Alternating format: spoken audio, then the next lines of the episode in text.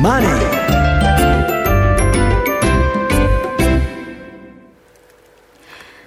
アルコニクス IR 特集。このコーナーは証券コード3036東証プライム上場。アルコニックスの IR 活動の一環としてお送りします。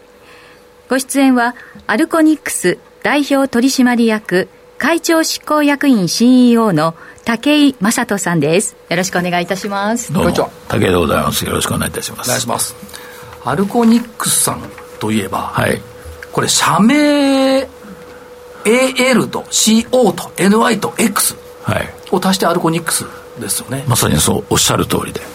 アルミと銅とニッケル。取扱い商品を全部並べただけなんですけれども。それで最後に X を。まあ公募で作った名前なんですけどもね。あ公募なんですか？はいはい。でえっ、ー、とまあもう社名そのものを会社を表すっていうことですがただしこの X っていうのがミソだと思うんですよ。はい。X っていう非鉄とかないじゃないですか。そうですね。無限 JX はねいるけど、まあ、JX はですけど X って何よっていうこの意味合いでいくと無限の可能性。はい。ということで社名をお付けになられたそっち向かってるはずなんですけどね。いや、向かってると思うんですけど。で、向かっているっていうところで、もともとは、まあ、非鉄金属商社さんからスタートされました。っていうことですけども、今は、まあ、M&A 等々を通じて、金属加工、それから装置を含んだ製造商社っていう位置づけになってきてます、はい、これは結構な道のりだったと思うんですが、いかがですか？そうですね、あのー、まあ、創業ということになると、1981年の前の子会社ができた時をと言ってるんですけども、われわれは第二の創業といいまして、はい、えー、2001年にあのマネジメントバイヤーと MBO をやりまして、はい、その時点を第二の創業としてます。そこからちょうど10、20、まあ、いう4年経ちまして、えー、業用はかなり変わっています。はいはい、で、もともとあった、まあ、商社流通の部分について言うと、今で言うと、えー、2セグメント、はい、えー、アルミ銅と、それから電子機能材。で、そこへですね、2009年に、えー、製造業、大川電機製作所ってところが一番最初なんですけれども、はい、ここが入りまして、以来、えー、十数社、えー、あまあ、あの年度が変わりまして、ここでまた2社ほどですね、はい、新しい仲間が増えましたんで、ということで、まあ、あの収益構造から見てもですね、ほぼ経常利益ベースで半分半分ぐらい。という構造になってます、ね、はい、ですから、まあ、あの最初のその M&A だった大川製作所さん、はい、この M&A はものすごい素晴らしい成功事例というふうに伺っているんですけれども、製造子会社の企業価値を向上させたということでいいんですか、認識は？あの手前味噌ながら、まさにそうだと思います。で、大きく変容を遂げましたんで、はい、まあ、最初は通信関係の仕事が、まあ、5割近くあって、はい、だから大川電気製作所って、電気製作所という名前だったんですけども、えー、そこから、まあ、事業拡大をして、設備投資をして、はい、で、工場が、もう設備が溢れ始めたんで、えー、用地を2つほど買買収しまして、今、だから買ったのが2009年なんですけども、はい、その当時に比べると、売上が1.7倍になってます。はい、から、まあ、利益面でもですね、それに相応するような利益が出てますし、で、業用も買ってきてまして、今、あのまあ、通信の関係は昔からお世話になってるんで、今でもあるんですけれども、というよりも、半導体の製造装置関係から飛行機、それからその他ということが増えてきましたんで、その部分で、まあ、ある程度収益をですね、担っていると。いうふうにご説明できると思います。つまり大川電機さんにとっても、御社との関係はウィンウィンだったですし、ものづくりの力も広まったし、はい、販売先も広がったって、こういう例として考えてよろしいですか、まあ、まさにその通りで、まあ、我々としては第2の大第3の大まあ、すでにもそういう面あるありますんで、そういうものを積極的にやっぱり、えーまあ、サポートしながらですね、えー、自力構成をしていただきながら、あまあ、グループ全体に寄与していただきたいと、そういうつもりでやってます。これはだから、まあ、あの、商社流通事業のスタートと、成長、成長産事業としての製造業という捉え方をしているというふうに見ていいんですか、まさにその通りですんで、まあ、あの、もちろん投資についてはですね、あの無防備、無制限にやるものではないんですけれども、はい、マーケットの分析を一緒にしながらですね、必要なものを必要な時に、しかもなるべくタイムリーに、できるだけ早くえー、やっていくというのが、まあ、我々の考え方ですね。と考えていくとですね、まあ、あの、特に、あの、自動車ですとか、はい、半導体ですとか、電子材料っていうところの、素材っていう意味では、はい、もうずっと取り扱ってこられたってことですよね。そうですよね。まあ、あの、先輩たちから引き継いだ仕事が、まあ、商社の時代のものはたくさんありますし、から今、まあ、機能材料と言われるものは、機能がだんだん、その、まあ、素材が高度化することによって高まることもあれば、その素材に合わせたようなマーケットが出てきますんで、まあ、それをやっぱり、まあ、長い間取り扱いをするということはですね、まあ、まあ、他さんがちょっとおできになれないようなことをですね、まあ、できるというふうに思いますね。もう一つは、まあ、ここ数年のところのそのサプライチェーンっていうのの変化っていう部分も、はい、やっぱりそのものづくりを抑えてるっていうのが、これ、強みになりますよね。まあ、やっぱりマーケットがよく見えますよね、ものを作ってる、は。い、はい、だから、その、本当にそうだろうかという、素材だけやってるとですね、ええ、そういう疑問も湧くんですけれども、その先のマーケットに、まあ、入っている、そのマーケットを外から見るんじゃなくて、内側から見ることができるというのは、やっぱりそこの分析力とかですね、まあ、そういう、まあ、先見性というんでしょうかね、えー、いうものについては、やっぱり、あの、プラスにあ働いていると思いますね。あの私もあの四半期ごとに武井会長のお話を伺う機会があって、はい、いろいろ伺ってきたんですが、まあ、今そういうふうに受注はなってるんだみたいなところがですね 実は結構参考にさせてもらってたっていうのがありまして。それはあのよかったです。いやありがとうございます。でその今やっぱり我々 半導体っていうのがどうしても、まあ電子体でもそうですけども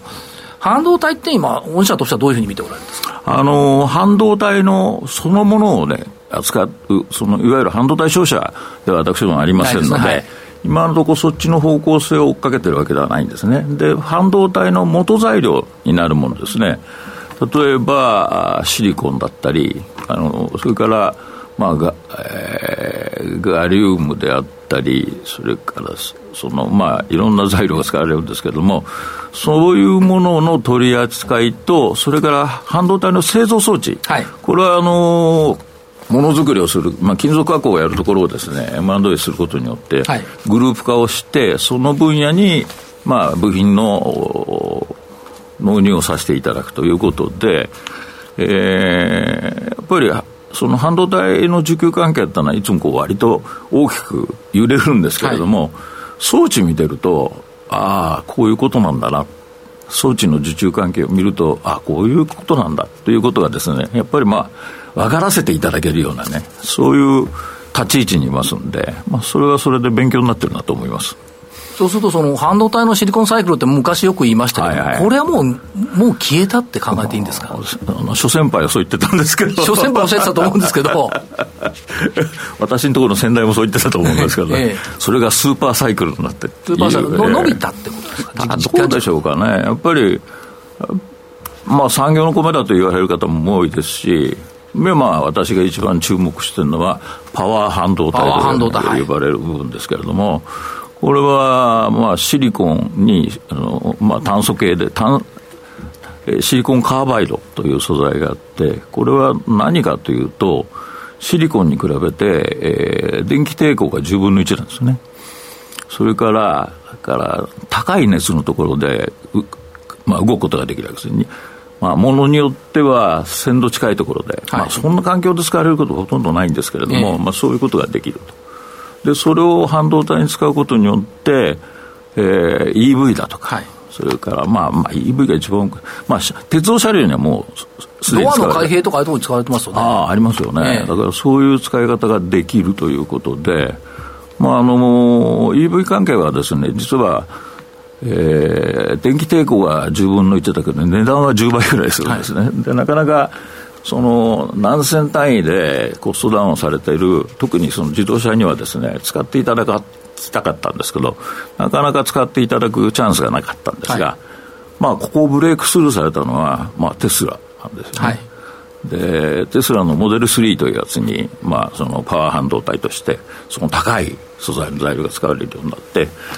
そうすると何が起こるかというと、航続距離が伸びるんですね。で、まあ、EV でやっぱり問題なのは、長い間走らせたいんだけれども、えー、それに見合うような電池を乗せるとですね、ただただ重たくなって、それで、その、相殺関係があって、結局、長い距離は走れない。はい、あと、その、もう一つは充電をするときに、急速充電をするときにですね、え非常に高いあの電圧がかかるんですけど、はい、それにもシリコンカバーは耐えることができるとい。うことで、はい、その走る航続距離が伸びます。それから充電もですね、高圧でできるイコール高速充電ができるということになって、まあ EV にとっては非常にいいことだらけでですね、値段を除けば、はい、あと供給キャパも今、十分ではないんで、ええ、まあ、2025年ぐらいにはですね、本格的に来るだろうというふうに言われてまして、われわれもそう思って楽しみにしてます。その辺の準備は怠りないと考えてよろしいでしょうか？えー、そこから、あの、材料の一種一種材料なんですが、はい、同じような機能機能を持つ。で作り方によってはもうちょっと安くできるものが出てきますんでそういうものに対しての準備もしてます。まあ、今、あの世の中電子化されてますし、デジタル化してきてますし、はい、その意味では、御社の手掛ける電子材料っていう部分っていうのは、やっぱり今後の期待感は高いっていうところでしょうか？そうですね、ぜひやっぱりそういう位置づけで、我々としてもあのこの商材を使っていきたいと思ってますし、もっともっとやっぱり、あのまあ、広い範囲でですね、はい、サプライチェーンの中で、まあ、取り扱いもしたいなと、まあ、リサイクルの問題も出てくると思いますし、ええ。まあ、せっかく製品を入れてるわけですから、まあ、他にアルミとか銅とか、他の材料はリサイクルをしてますんでね、そういうようなものも手掛けていきたいというふうに考えてます。このリサイクルってやっぱり ESG もつながってくるということですね。そうですね、えーまあ、都市鉱山って最近新しく、あのー、経産省の大臣になられた方も西村さんもおっしゃってますけれども、はい、やっぱりそこを有効活用するのがですねやっぱり環境的にもやっぱりまあメリットがありますし、我々もまあそれをね、やっぱりその ESG の観点から捉え直すということが必要だと思ってます。そういった意味での活動っていうのは非常に幅広いっていう中で、はい、やっぱり M&A をことずっと継続されてやれてきたって、やっぱりそのアンテナは360度に広がってると考えてよろしいんでしょうか？もうちょっと角度がついてるかもしれないもうちょっと。時々どっちの方向に向かってるのか分からなくなるんですけども、まあ基本的には、あの知ってる分野しかやらないというのがね、はいはい、まあ今までずっと20年間から飛び地にはいかない。それから、えー、これはまあ私の個人的な考え方なのかもしれませんけど、再生案件はやらない。はい、やらないというよりできない。だからメーカーさんで、やっぱりちょっと、まあ、えー、収益体制が悪いところですね、抜本的に改善するというようなことは、まあ、もともと商社がの出なんで、はい、またこれが、まあ、うちの会社自体もっと変わっていけばですね、えー、我々自身も変身することができるかもしれませんけれども、やっぱりそれはものづくりはものづくりの方々に、はいやっぱりやっていただくのが、これはベストソリューションだと思いますんでね、そこから見ると、だから、まあそういう意味で、そういう意味の再生案件はやらないと。いうつもりで、えー、あのいろんなことを、まあ、お声がけは最近たくさんいただきまして、CVC をやってるんですけど、はい、えー、去年立ち上げて30億で10年間。これもやることによって、あの情報収集能力がだいぶ上がってきましてね、まあ、いろんな案件も具体的に出てきてますんで、これがまた事業化というところにですね、つ、な、がっていけばなというふうに思ってますで今、会長のお話の中にあった、やっぱりコアの部分からは外れない M&A っていうことをずっと貫いてこられてますね。そうですね。まあ、どっかでジャンプしなきゃいけないことがあるのかもしれませんけど。いやいやとりあえず私の代ではないのかなというふうに思ってますね。でも、そうは言っても、この件数だけ見ても毎、毎年のように3件、4件。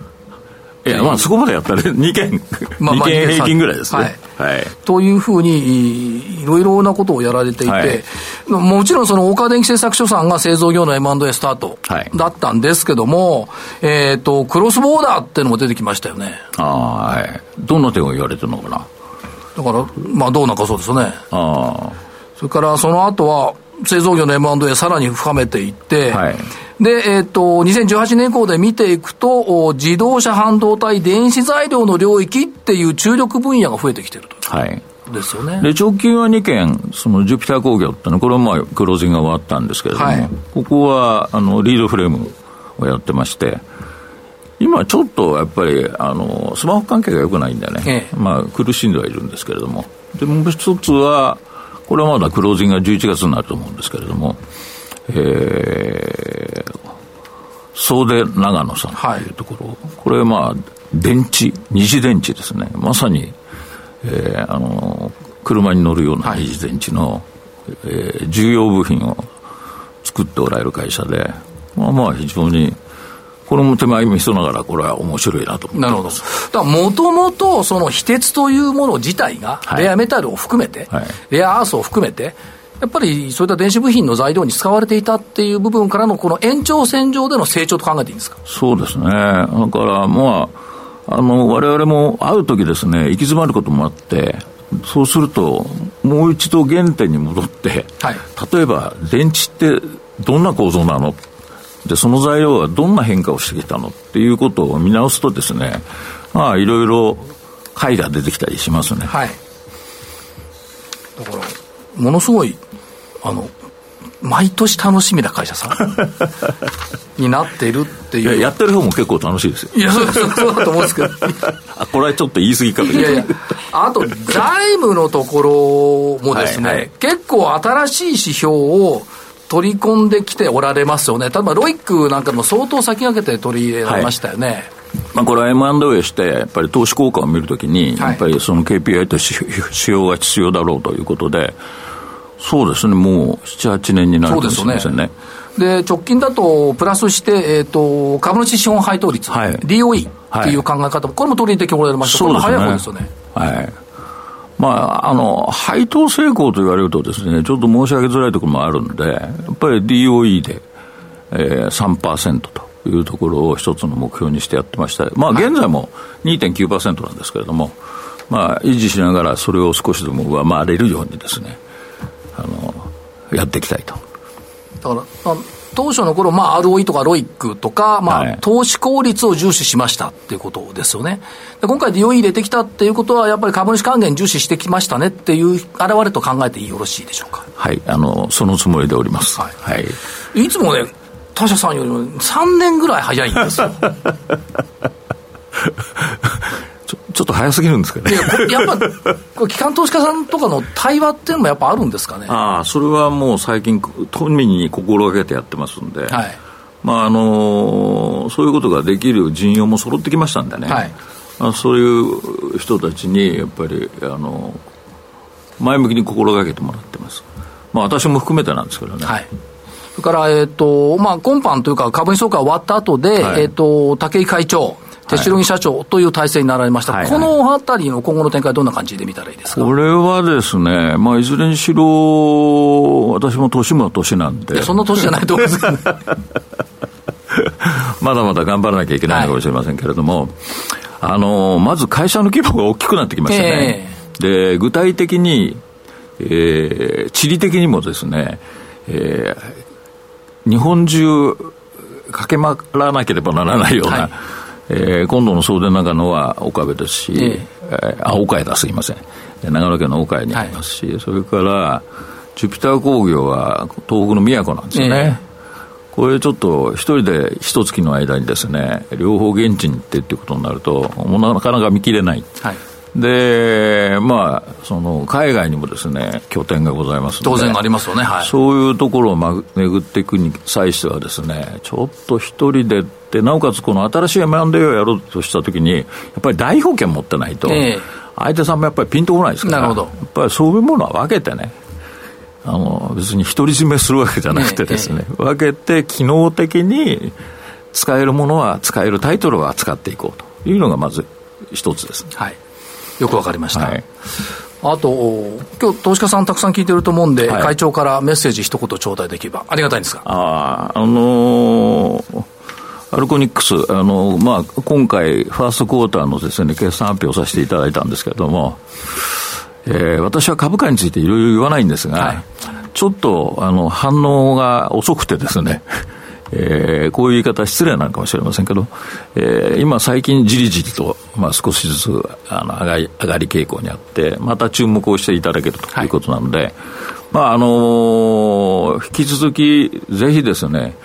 ぜひタイムリーにご注目いただければと。タイムリーはい。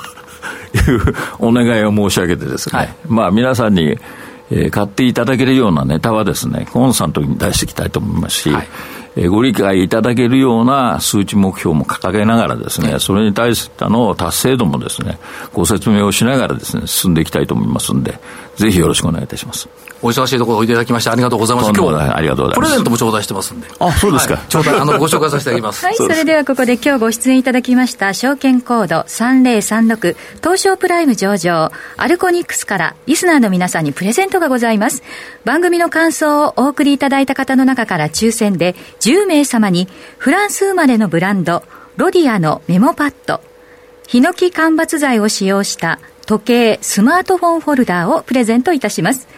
いずれもアルコニックスのロゴ入りです。